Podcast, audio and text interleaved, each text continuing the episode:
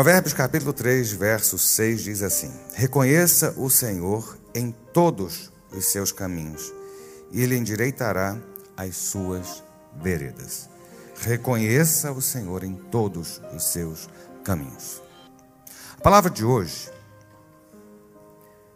ela está preparada, sei lá, uma semana. Né? Eu pego no domingo de manhã, eu chego cedo aqui. E a hora que eu faço meus cartõezinhos aqui, aqui fica uma dança de cartões aqui. Eu vou passando de um para o outro, tudo que eu vou falar. Mas essa mensagem tem endereço, tem carapuça. E você pode usar essa carapuça para várias pessoas. Essa mensagem é para gente chata.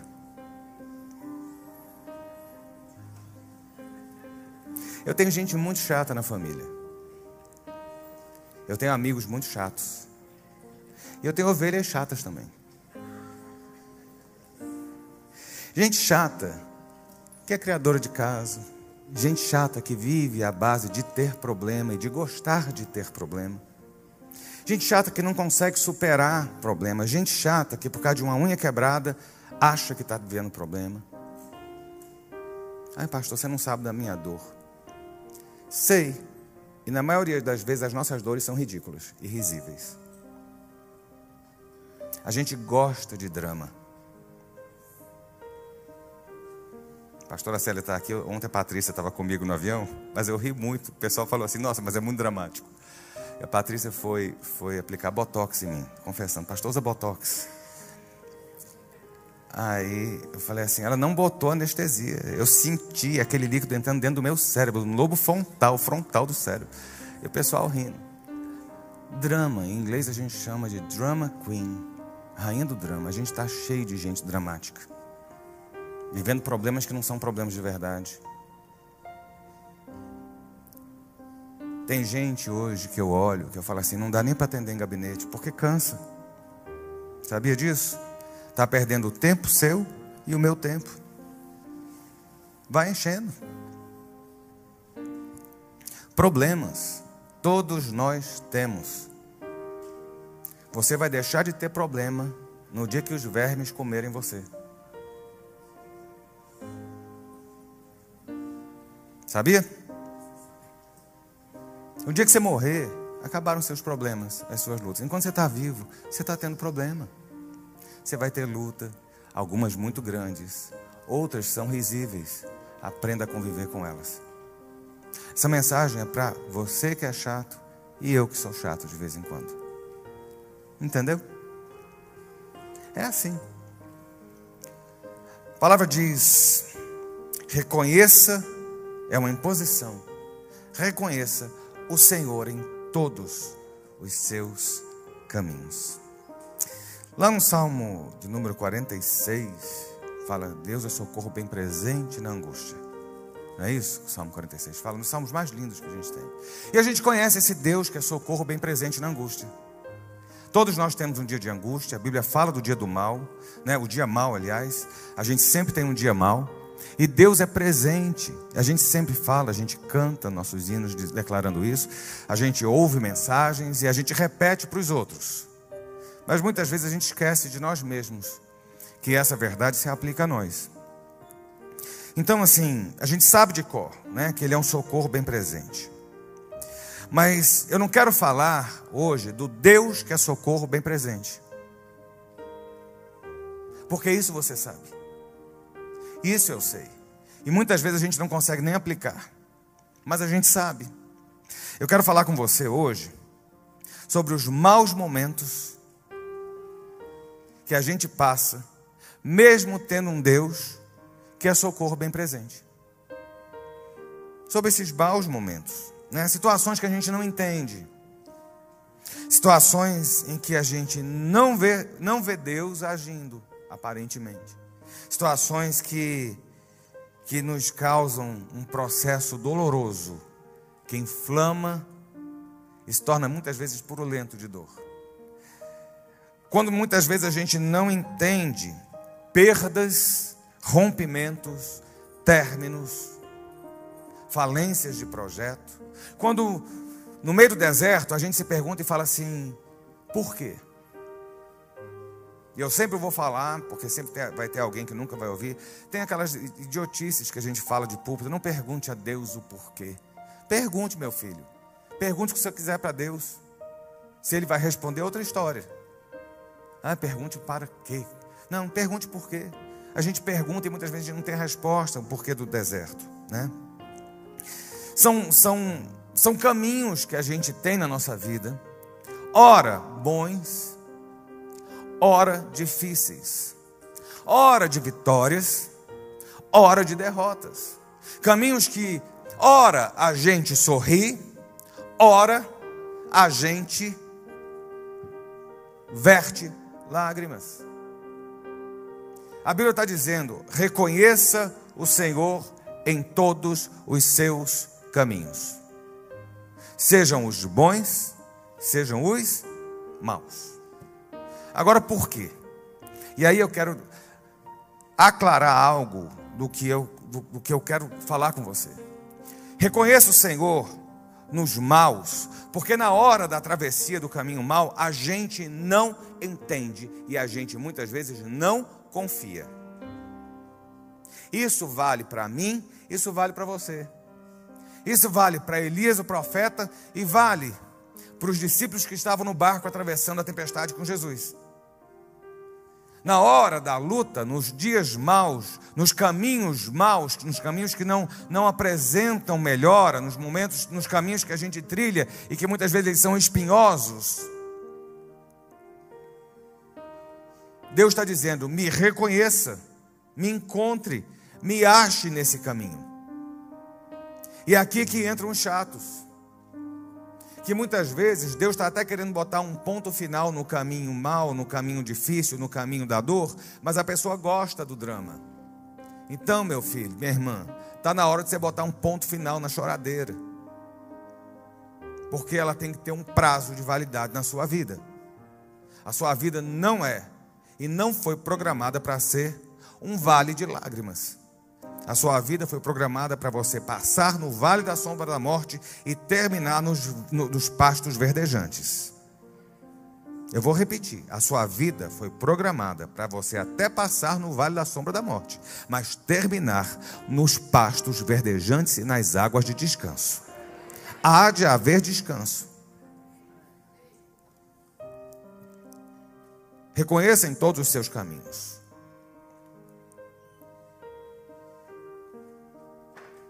Nos maus, porque a gente muitas vezes não entende e fala assim: onde é que está Deus na hora que eu perdi meu filho? Não é assim? Onde é que está Deus na hora que eu fali a empresa? Onde é que está Deus na hora que o relacionamento acabou?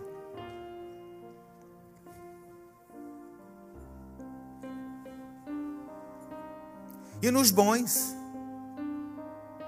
Aí você fala assim: ah, pastor, mas é fácil, é, é fácil reconhecer Deus nos bons caminhos. É não. Nos maus, muitas vezes, a gente não está vendo Deus, porque no olho do furacão é difícil a gente conseguir ver as coisas. Mas nos bons caminhos, na hora que tudo vai bem, a gente esquece de Deus e a gente deixa de ser grato. Você está entendendo? E a Bíblia está falando: reconheça Deus quando tudo estiver indo mal, reconheça Deus quando tudo estiver indo bem. Quando está indo mal, a gente fica no Deus nos acuda. Quando está indo bem, a gente esquece que teve um Deus que lutou e colocou a gente onde a gente está. Abra o olho, crente. Deus é aquele que encerra ciclos. Tá? Ele encerra ciclos. E é, é engraçado, eu estava lendo, assim, para montar essa palavra de hoje, assim, eu, eu fiz um quebra-cabeça. E eu falei, Deus, e Deus encerra ciclos. Eu fui para Gênesis.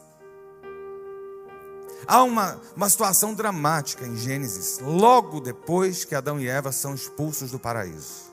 Qual é a situação? Caim e Abel, né? Caim mata Abel. Quando você lê o texto, na, na maioria das Bíblias está escrito lá assim: é o, o primeiro homicídio. É algo terrível, algo duro. Olha, um, filho enterrar um pai dói. Mas é a lei da vida. Eu espero que minha filha me enterre. Adão e Eva, no início de todas as coisas, né? A raça humana como a gente a conhece, perdem dois, um filho, perdem dois filhos. Eles perderam dois. Um morreu e o outro desandou pelo mundo. E é engraçado que a morte ali, a dor, aquele momento de ruptura, aquele momento de, de drama real, viu? Aquele momento, ele é causado por duas pessoas que estavam, preste bem atenção no que eu vou lhe dizer agora, estavam tentando adorar e invocar Deus. Não é isso? Deus recebeu a oferta de Abel e Deus rejeitou a de Caim. O que, é que eles estavam fazendo? Tentando invocar, tentando, né? E eu pergunto a você: eles estavam indo bem? Ah, pastor, um estava e o outro não. Olha, Deus encerrou um ciclo ali. E ainda tenho algumas dúvidas em relação ao porquê, mas Deus encerrou um ciclo ali. Na hora que que Abel morre, na hora que Caim se vai, Deus encerra um ciclo na vida de Adão e Eva. Meu irmão, existem coisas ruins que acabam e a gente dá graças a Deus. Existem coisas boas que também acabam. E a gente tem que fazer aquilo que a Bíblia está dizendo: reconheça-o em todos os seus caminhos. Você ficar livre de uma praga na sua vida é uma benção, não é? Mas perder alguém que você ama é terrível, não é? Existem ciclos que tem que ser, sabe, que são encerrados pelo céu e a gente tem que entender isso, até os bons. Porque nessa, hoje eu mandei uma mensagem para o Humberto da fluidez da vida. Essa fluidez ela leva as coisas ruins e as boas para que novas coisas cheguem. E a gente às vezes fica chorando pitanga. Caim e Abel morreram. E é engraçado que se você continua a ler lá na frente, a Bíblia fala que Adão não parou a sua vida e nem Eva, por causa da perda e do término de um ciclo da sua vida. Tem muita gente que para a vida e não consegue ver que Deus continua agindo. Meu irmão, no dia que você perdeu alguma coisa, eu vou te contar um segredo: Deus estava no comando. E é difícil dizer amém. Porque se eu falasse, no dia que você ganhou alguma coisa, Deus estava no comando, glória a Deus, aleluia e tal, papapá. Não. No dia que você perdeu alguma coisa, era Deus tirando. E aí você caminha um pouco e você descobre que Adão e Eva continuam a vida. Isso é interessante. Tem gente que para a vida porque um ciclo foi encerrado porque o momento da vida foi encerrado. E simplesmente deixa de viver, deixa de sonhar. Olha, reconheça Deus quando Ele para as águas e deixa essas águas estagnadas para lá. Reconheça Deus quando Deus arranca da sua vida até coisas boas. Reconheça Deus quando aquilo que você tinha planejado na sua vida não fluiu, porque simplesmente não deu certo e Deus simplesmente interviu. Reconheça Deus em todos os seus caminhos, ainda que eles não sejam é, é, é, mentalmente lógicos.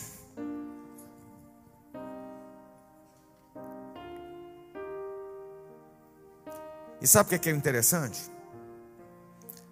Adão continua a vida dele com Eva e continua fazendo filho. Qual é o outro filho que Adão faz? Sete. Não é isso? E o outro? Oito. O outro nove, o outro dez. Não. Ele, eles geram sete. E depois de sete, eles geram quem?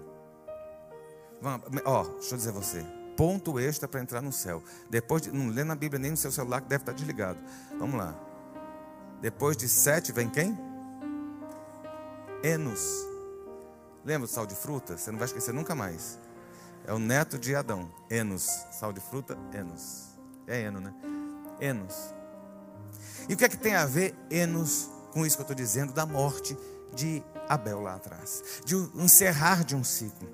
Você sabe o que, é que a Bíblia diz? Adão conheceu Eva e gerou a Sete. Sete gerou a Enos. E com Enos se começou a invocar o nome do Senhor. Eu não sei se você consegue entender o que eu entendi. A impressão que dá é que Caim e Abel estavam tentando, mas não conseguiam. Era um ciclo que tinha que ser encerrado para que algo perfeito pudesse começar. Duro ouvir isso, né? Só que quando chega sete, Deus está dando alegria de novo a Eva. A Eva fala assim: Olha, Deus está me recompensando pela perda de Abel. E aí, depois daquilo ali, é que se começa a invocar. O que, é que eles estavam fazendo então lá atrás? Oferecendo sacrifício. Você está entendendo? Muitas vezes Deus está querendo terminar um ciclo na sua vida. Reconheça Deus em todos os seus caminhos. Ainda que você não entenda, terminou uma coisa boa, é porque tem coisa maior e melhor na sua vida sendo reservada para Deus entregar para você.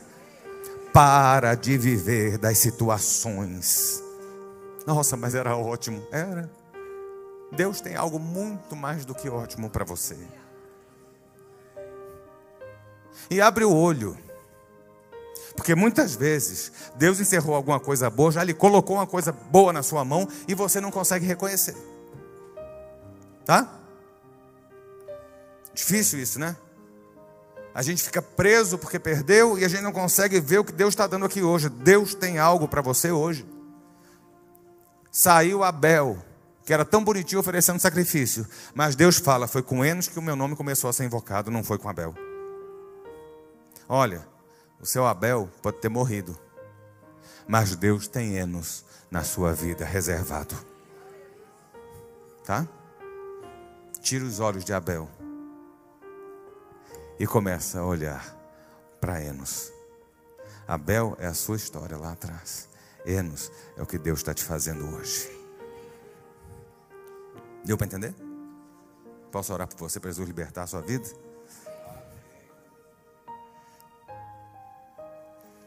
Deus encerra histórias. Deus encerra histórias.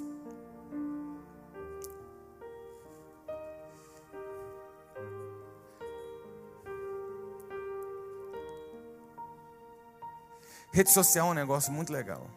Tem um negócio chamado TBT. Você sabe o que é TBT? O pessoal do Facebook não sabe o que é isso, que é um pessoal mais idoso.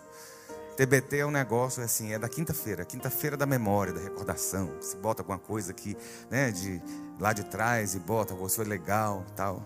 Você vê os TBTs dos crentes. É a viagem, é a festa. Muitas vezes eu faço isso também. Mas eu tô, graças a Deus, eu tô aqui, porque eu boto um monte de coisa de Jesus também no meu, nas minhas redes. Mas eu fico olhando os crentes. Meu avô falava assim: tem muito crente que é agente secreto de Deus. Ninguém sabe que ele é crente. E hoje eu fico vendo os crentes na igreja. E eu vejo os crentes na rede social. Eles postam tudo. Mas não tem uma citação. Deus fez isso por mim. Ou Deus agiu assim. Ou a minha igreja é essa. Que engraçado, né? Que engraçado. Sabe? A gente tem que entender que Deus encerra histórias. E essa história do TBT, muitas vezes são as histórias nossas legais lá de trás, que a gente tem que botar um ponto final. Não estou falando só de passado, não. Eu estou falando de reconhecer Deus em todos os seus caminhos. A gente deixa de reconhecer Deus aqui, porque a gente está preso lá atrás ainda. E eu olho, gente, a história de Moisés. Moisés tinha uma história muito legal. Moisés era príncipe. Vem cá, não foram quatro anos. Moisés, ele não só foi tirado do cestinho lá do Nilo, foi criado pela filha do, do faraó e depois sumiu. Não, foram 40 anos, meu filho. 40 anos é muito tempo de vida. Se tem 40 anos, está velho. Vou nem perguntar quem tem 40 aqui ou mais. Entendeu? Você já está velho, experiente. Com certeza deve ter cabelo branco, prega, entendeu? Já aumentou celulite, já aumentou um monte de coisa, já começou a cair, o efeito gravitacional é um negócio fenomenal. Moisés tinha 40 anos. Durante 40 anos, Moisés aproveitou a vida. Durante 40 anos, Moisés tinha quem fizesse as coisas para ele. Durante 40 anos, ele era o cara que era filho de Faraó, ou seja, era príncipe. Ele tinha tudo. Era muito legal. E eu não estou dizendo que não era. Ô meu filho, assim, é ser ruim filho do, ser, ser, ser, ser filho do, do, do, faraó? É não, ah, mas é o Egito. Oh, meu filho, quem dera eu ter sido filho do faraó. Entendeu? Não, gosto de trabalhar. Não, gente. Vamos pensar um pouquinho. Era bom. E tem muita coisa que foi boa na sua vida que Deus botou um ponto final. Então não desenterre defunto porque mal cheira. E a gente fica lambendo os TBTs lá de trás. É interessante isso. Eu estou falando isso para mim também. Porque assim, meu celular está começando a travar agora. Eu tenho mais de 30 mil fotos. Dessas 30 mil fotos, 20 mil são TBTs que eu devia ter jogado fora. Ah, eram coisas boas, mas Deus tem dado algo melhor hoje. Mas a gente está lá atrás ainda. E a gente não consegue reconhecer Deus. Olha só, Moisés foi a história de Moisés, o caminho de Moisés foi encerrado. E era um caminho bom. Ele, como príncipe, poderia ter feito uma revolução no império é, é, egípcio, ele podia ter libertado o povo de outra forma e tal, mas Deus encerrou algo positivo e bom na vida dele, e não era assim que ele esperava. Moisés sai ruim da história. E a gente não consegue entender muitas vezes isso. Deus encerra histórias até boas, porque Ele tem coisas melhores para você. Moisés teria morrido no anonimato se ele não tivesse sido colocado, corrido para fora do palácio do faraó. Sabia?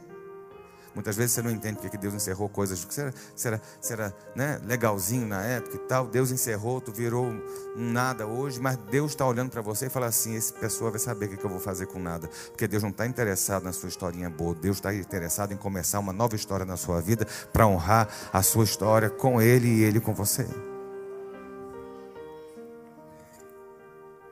Deus está no processo, meu filho. Deus está no processo. Reconheça Deus, mesmo quando você não entender. E quem está falando aqui é um cara que já passou por muita coisa. Que já passou por muita coisa. E passa. Quando eu falo assim, tem gente chata em todo. Porque você tem gente chata ao seu redor, não tem não?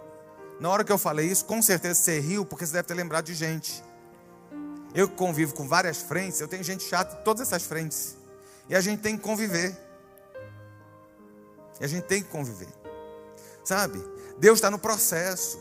E o processo é algo complexo. É, o, o, o, caminho do processo é algo que a gente não entende, a gente não concorda, a gente chora, a gente sofre, sabe? Mas eu quero lembrar você que é aquele que planta com choro, colhe com alegria.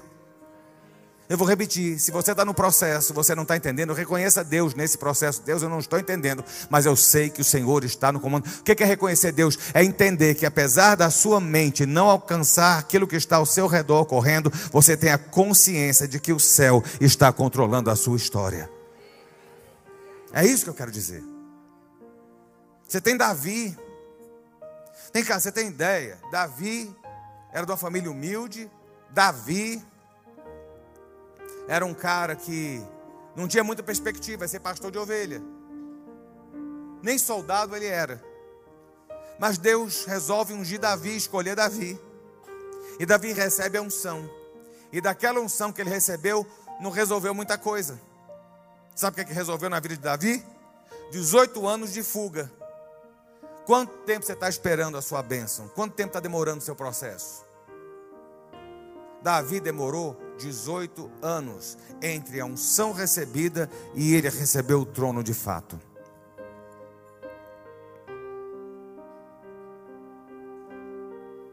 Entendeu? Um processo no qual ele começa muito bem, recebe unção, ele já derruba Golias. Recebe unção, ele já mata 10 mil. Com essa unção, ele se torna o melhor amigo do príncipe. Essa, essa é, é, é, é a parte legal de Davi. Só que Deus tinha um processo na vida de Davi. Reconhecer Deus no caminho do processo é complexo. Porque no processo a gente perde lasca, no processo a gente perde gente, no processo a gente perde muitas vezes até a própria dignidade, como Davi perdeu. E Davi, ao longo do processo dos 18 anos de processo, Davi foi perdendo. Davi perdeu contato com o palácio, Davi perdeu Jerusalém, Davi perdeu seu melhor amigo, que era o príncipe, ele estava junto com a realeza. Davi estava sentado aqui, de repente, Davi perde a sua cadeira e vai andar, não com o príncipe, mas ele vai andar com gente endividada e deprimida. Esses eram os novos amigos de Davi.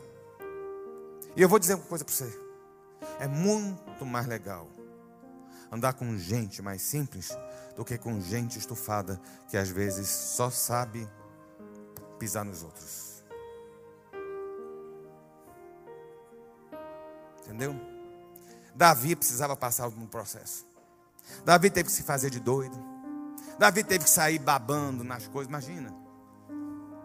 Para poder se safar de uma crise lá no palácio que ele estava, de um rei inimigo.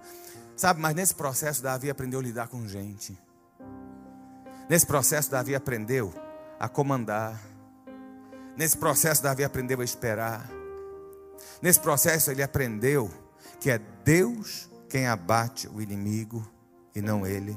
Ei, você está orando para Deus matar o seu inimigo? É melhor você orar e falar: Deus, eu confio no seu processo. Não é Deus entregar o seu, o seu inimigo na sua mão, deixa o seu inimigo na mão de Deus. Lembra Davi? Davi recebeu a cabeça de Saul duas vezes para tomar providência. O que é que Davi fez? Nada. Sabe por quê? Porque no processo ele sabia que Deus estava comandando. Deixa Deus comandar a sua vida e o seu caminho no período do processo.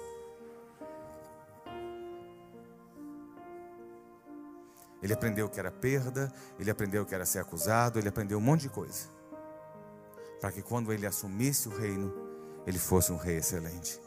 Querido, Deus tem um trono para a sua vida. A Bíblia fala que nós somos príncipes e sacerdotes. Eu vou repetir, ô oh, povo sem fé.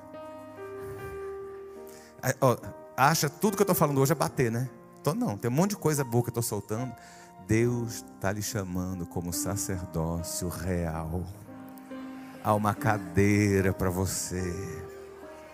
Você não sentou ainda porque você está no processo. Mas deixa eu dizer a você: reconheça Deus durante o processo porque Deus tem algo na sua vida reservado lá na frente.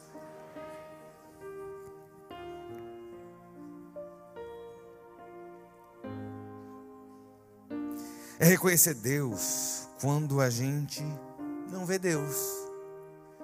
Um dos livros mais legais que a gente tem na Bíblia é o livro de Esther. Esther não cita o nome de Deus, de Jeová, de divindade nenhuma, hora nenhuma. Leia os capítulos de Esther e procure a palavra Deus, se você vai achar. Você sabia disso? Não existe o termo, não existe a palavra. Deus não aparece de forma clara, apresentada no livro de Esther. E é um dos livros no qual, no, no, no qual a gente mais vê o agir de Deus. Deus ele não trabalha como a gente trabalha.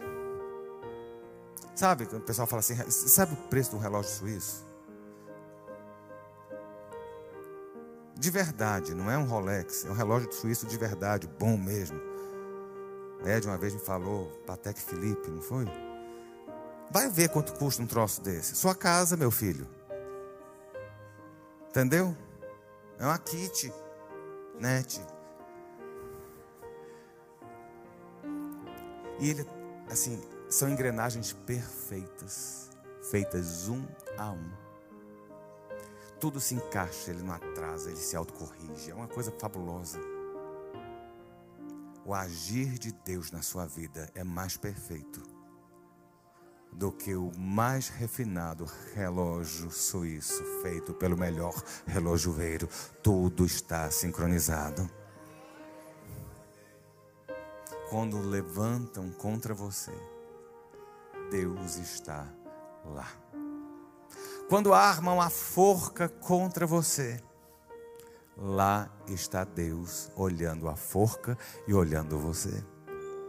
Quando o inimigo senta na sua mesa, lá está Deus. Reconheça-o em todos os seus caminhos. E muitas vezes a gente quer que Deus venha com carruagens de fogo, com todo o seu exército, e venha destruindo, e impeça o mal, né? E muitas vezes o mal chega, o inimigo chega. Como chegou ali em Esther, e eu fiquei impressionado, porque eu estava olhando, eu nunca tinha percebido disso. Deus não impediu. Você sabe a história de Esther? Precisa contar? Se você não sabe, meu irmão, em nome de Jesus Cristo, pastor Noemi hoje gastou a manhã inteira esse negócio de escola dominical, não foi? Passando tema. Você precisa acordar cedo no domingo e vir para a igreja aprender Bíblia. Porque eu não vou lhe ensinar, você vai chegar no céu sem saber quem era Esther. Que vergonha.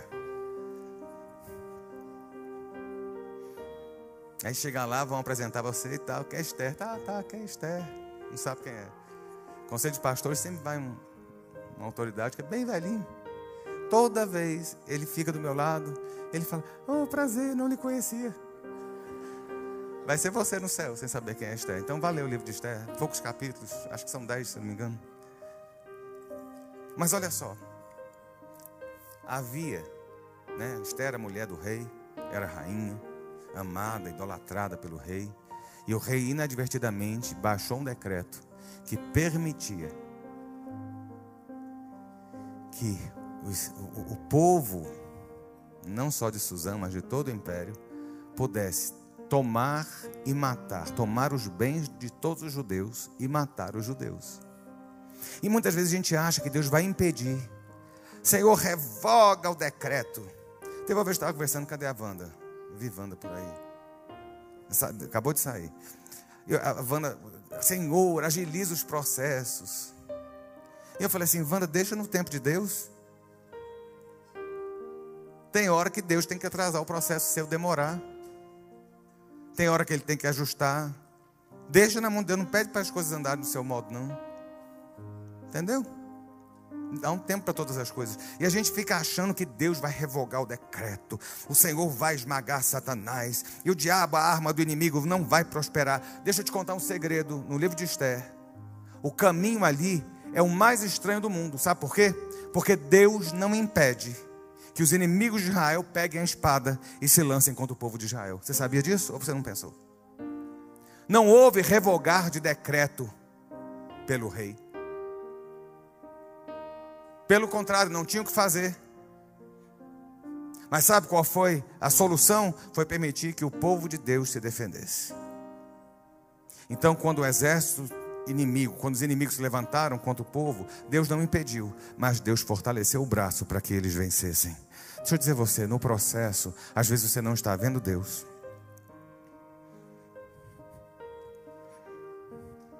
No processo, você não está vendo Deus. Parece que as coisas só estão piorando. Os inimigos estão ao redor. Todo mundo com faca no dente. Mas Deus, Ele é o socorro bem presente. Lá de Salmo 46. E Ele sabe a hora certa de fortalecer o seu braço para que você vença o seu inimigo. Aguenta o processo. Reconheça Deus em todos os seus caminhos e nas suas lutas, sabendo que no final, meu irmão, o céu nunca vai perder na sua vida. Tá bom? Nos bons, tem que caminhar já para o fim aqui, está cheio de folhinha. Já vou caminhar para o fim. Você já está com sono, bocejando.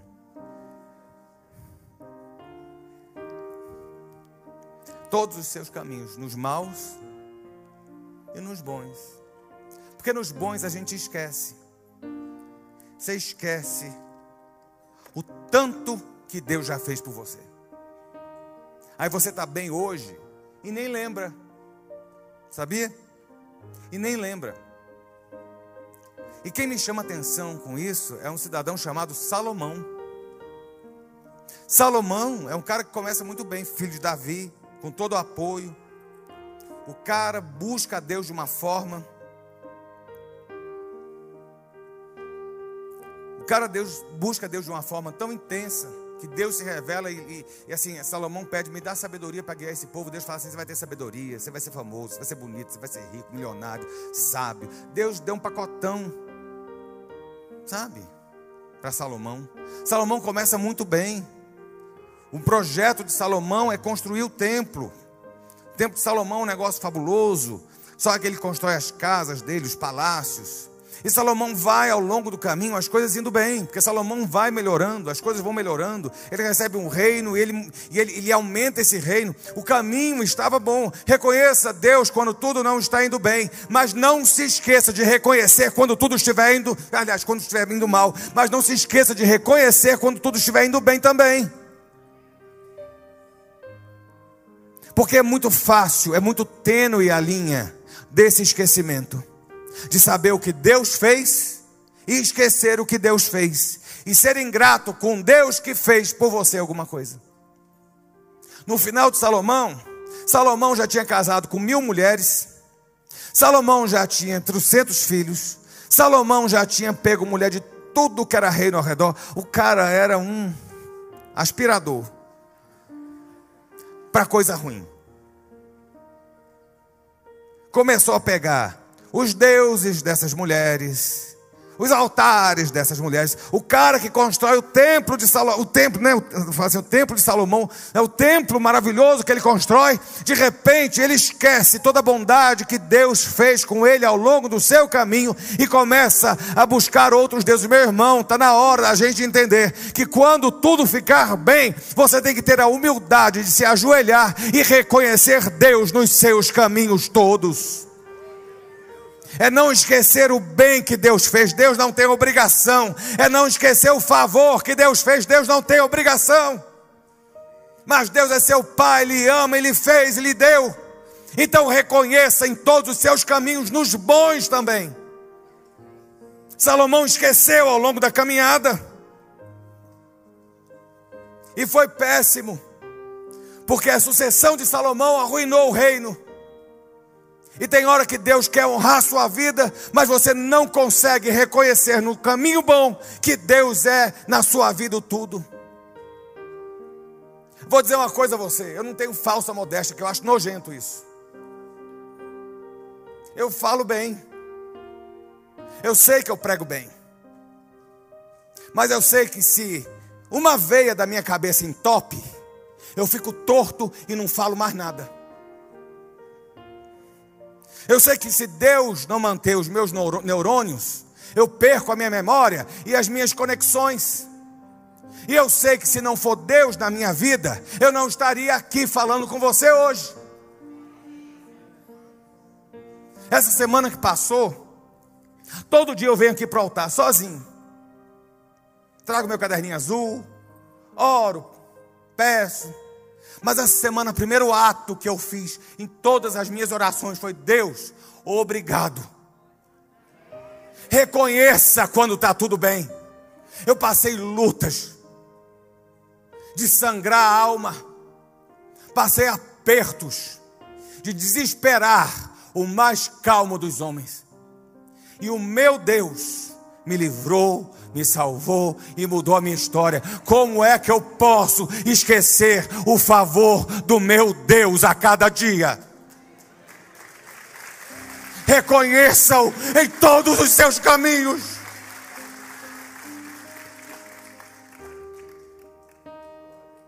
Você está de pé, meu irmão. Está desempregado? Tu está de pé. Te deram um chute mas tu está de pé. Bola para frente, que Enos está chegando na sua vida. Reconheça Deus na sua história. Não adianta conchavo, não adianta cordo. Se Deus não estiver costurando e alinhavando por trás. Não adianta a sua inteligência se não for Deus a dar a revelação. Eu vi um filme uns anos atrás, que eu acho que foi do transplante de coração, uma coisa assim, você deve lembrar, eu já citei esse filme. Eles fizeram a, primeira transfusão, o paciente morre. Fizeram no cachorro para testar e tal, não sei o quê. E nessa, dois cientistas, um negro e um branco. Esse negro, coisa fantástica, ele foi reconhecido como doutor, foi honrado, sabe? Eles conseguiram mudar a história no momento de segregação nos Estados Unidos. Mas assim, o fantástico é que um dos médicos, eu não lembro qual, sonhou com o problema e com a solução. Vem cá, com toda a ciência que eles tinham, se não viesse uma revelação pelo sonho, hoje não teria transplante. Não adianta. Reconheça Deus em todos os seus caminhos. Sabe? Porque quando a gente não reconhece, a gente se torna ingrato. E eu conheço tanta gente ingrata. É uma das coisas que me manda mais nojo. É gente ingrata. Gente que só reclama. Está com fome, recebe comida, podia ser mais quente. Podia ser mais fria. Come, desgraçado. Está desempregado, conseguiu um trabalho para você, salário mínimo. Ah, mas é muito pouco. Então fique desempregado. Tudo reclama. Comece a ver Deus, até na sua falta de dinheiro, para você aprender a depender dEle.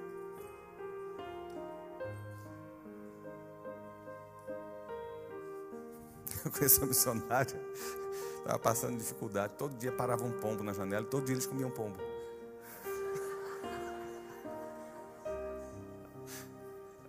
Todo pombo que chegava. Amém, Jesus. Até que Jesus mudou a sorte. É passado para o gato. Brincadeira. Deus me livre. Ingratidão. Vou dizer a você. Quando você não reconhece Deus nos bons momentos da sua vida, você é tão nojento quanto a multidão que crucificou Jesus. Dura essa palavra, pastor usa a palavra muito dura, né? Uso sim. Eu queria ver Paulo pregando aqui, ou então Jesus. Vocês iam crucificar ele rapidinho aqui. Jesus chamava de sepulcro caiado. Entendo o que é isso. Paulo falava que era esterco de animais. Os termos são pesados na Bíblia. A gente que, né? Não. Se você é ingrato com Deus nas coisas boas, você é tão nojento contra aquela multidão que entre Barrabás e Jesus disse: solta Barrabás e crucifica Jesus. Porque aquela multidão comeu o que Jesus multiplicou. Que não é o caso aqui, se você não correr lá para trás e pegar logo, não vai ter. Porque não tem multiplicação. Costelinha, não tem nada disso. Entendeu? A galinhada vai acabar. Benefício comercial. Não. A multidão comeu do, do Macfish que Jesus fez, pão com peixe. Comeu tanto, todo mundo comeu, se esbaldou, ainda sobrou. E eles falaram: crucifica Jesus. A multidão que tinha cegos no meio, teve olhos abertos. Receberam o favor de Deus, mas disseram: crucifica Jesus. A multidão que tinha paralíticos viu seus coxos andando, mas disse: crucifica Jesus. Sabe por quê? Porque não estavam interessados em Jesus. Meu irmão, antes de estar interessado em receber a sua bênção, sua vitória, sua conquista, pense primeiro no céu, na eternidade e naquele que amou você e entregou o que ele tinha de melhor, que era Jesus, para a sua vida. Reconheça quando tudo estiver bom. E para encerrar, lá em João capítulo 9.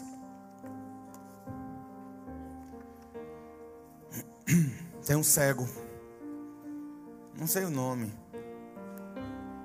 mas tem um cego, e a Bíblia fala que aquele cego é um cego de nascença. João 9, é um cego de nascença. E a gente sempre tem os porquês, a gente quer saber os motivos. A Bíblia fala que a glória dos reis é desvendar, mas a glória de Deus é esconder. Existem segredos que fa fazem parte da pessoa, da divindade de Deus. Tal qual um cozinheiro não revela os seus segredos. Humberto, cansou de jogar na minha cara, porque você tem os seus pozinhos mágicos na cozinha. Se a gente tenta fazer lá em casa, não consegue. Não consegue mesmo, eu também não vou dizer o que é que eu uso, não. Eu fiquei com ódio, porque está tendo cheesecake no avião. E a minha receita, e eu tive que passar a minha receita para frente. Então todo mundo tem a receita agora. Que ódio. que eu fazia em casa e trazia para cá, mas eu não consegui fazer. Então o cozinheiro do avião teve que fazer. Existem coisas que a gente se pergunta, que a gente quer saber os segredos, os porquês, mas isso e aquilo. E os discípulos estão ali com Jesus, olham aquele cego, que não é apenas um cego, ele é um mendigo. Porque o texto de João diz que ele era mendigo. Depois que ele abre os olhos, as pessoas falam, mas esse aqui não é aquele cego mendigo? Ele não era só cego, ele era mendigo.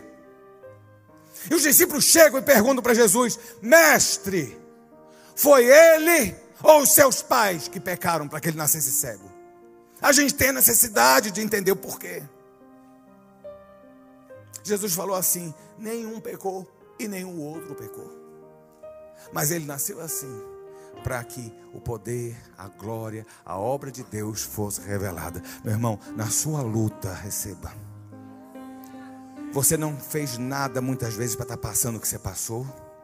Mas eu vou dizer uma coisa: se você está passando, há um propósito, e esse propósito é para que a glória de Deus seja manifesta na sua vida.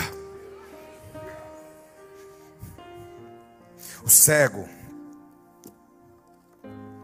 é engraçado, porque ele resume toda essa mensagem minha. Ele era cego, estava perdendo. Vou pedir para os pastores, diáconos, todo mundo já se posicionar aqui rapidinho para ganhar tempo. Ele era cego, maltrapilho, e ele encontra Jesus. E olha bem para mim aqui. Eu vou te contar um segredo. Ele encontra Jesus e o milagre não acontece. Tá? Presta atenção no que eu estou lhe dizendo ele encontra Jesus e o milagre não acontece. Por que, que eu estou falando isso? O que, que Jesus faz com esse cego? Uma das coisas mais nojentas que alguém pode fazer com outro. O processo não dá para entender. Jesus já tinha curado pessoas só falando, só colocando a mão. Jesus acalmava um mar tempestuoso e mandava as ondas pararem apenas com a voz. Com aquele cego, ele cospe. Lama por si só já é nojenta. Você imaginar com cuspe e não é guspe. Por favor. Como também não é benção, é bênção. E você também não é membra, é membro.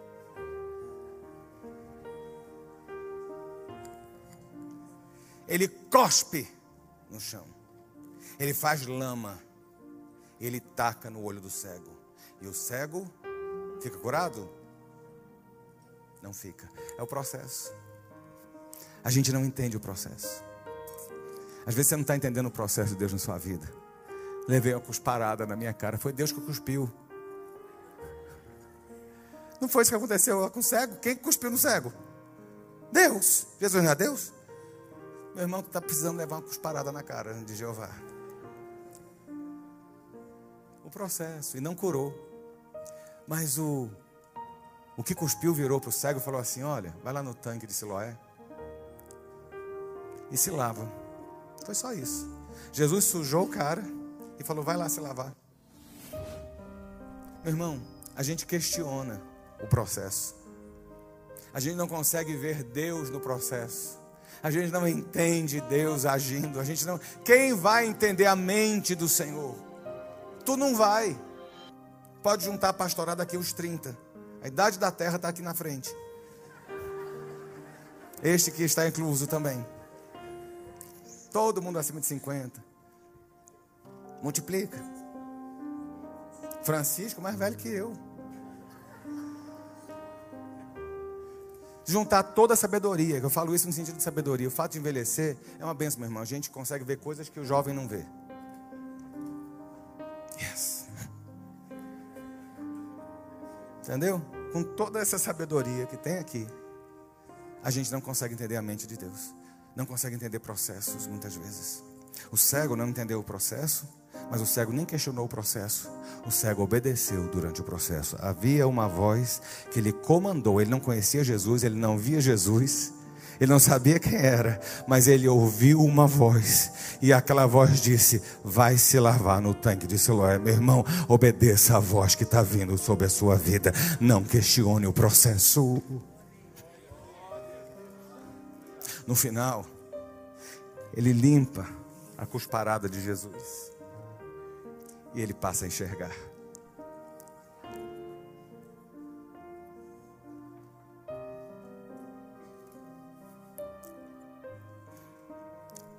E ele volta para a cidade. E as pessoas começam a perguntar: E aí? Não era o mendigo? Não era o cego? Umas pessoas diziam assim: Parece, mas eu acho que não é não, porque ele está vendo. E aí chegou uma hora que eles viraram e falaram assim: Você era cego, você está vendo. E aí, perguntaram: Como é que você conseguiu abrir os seus olhos? Reconheça-o em todos os seus caminhos. Ele disse: Foi um homem, um tal, chamado Jesus. Sabe o que é mais legal dessa história? Vou te contar um, um segredo. Aquele cego nunca viu Jesus. Sabe como é que termina esse texto? As pessoas falam assim: aonde ele está? E ele diz assim: Eu não sei, eu não o vi. Mas eu sei que foi ele que fez a obra na minha vida. Reconheça, meu irmão, em nome de Jesus. Reconheça Deus em todos os seus caminhos, nos bons e nos maus. Quando nada fizer sentido, quando for cuspe na cara, continue. Quando as coisas não encaixarem, no céu está encaixando. Se tem uma voz dando comando a essa terra, essa voz comanda a sua vida, apenas obedeça. Você não vê Jesus, como eu também não vejo. Mas eu digo uma coisa a você: tudo que eu tenho, tudo que eu sou, eu só tenho uma coisa a dizer eu não sei onde ele está, eu não o vi, mas eu sei que foi o Senhor que fez. Reconheça em todos os seus caminhos. Sabe por quê? Tem alguém aqui passando luta? Faz assim. Eu estou. Reconheça Ele nessa luta. A Bíblia fala: reconheça-o em todos os seus caminhos, e ele endireitará as suas veredas. Há uma promessa, você reconhece Deus, mesmo sem entender o processo, e Deus alinha a sua vida nessa terra. Reconheça, e as coisas vão melhorar, e vão se alinhar. Fica de pé para a gente orar.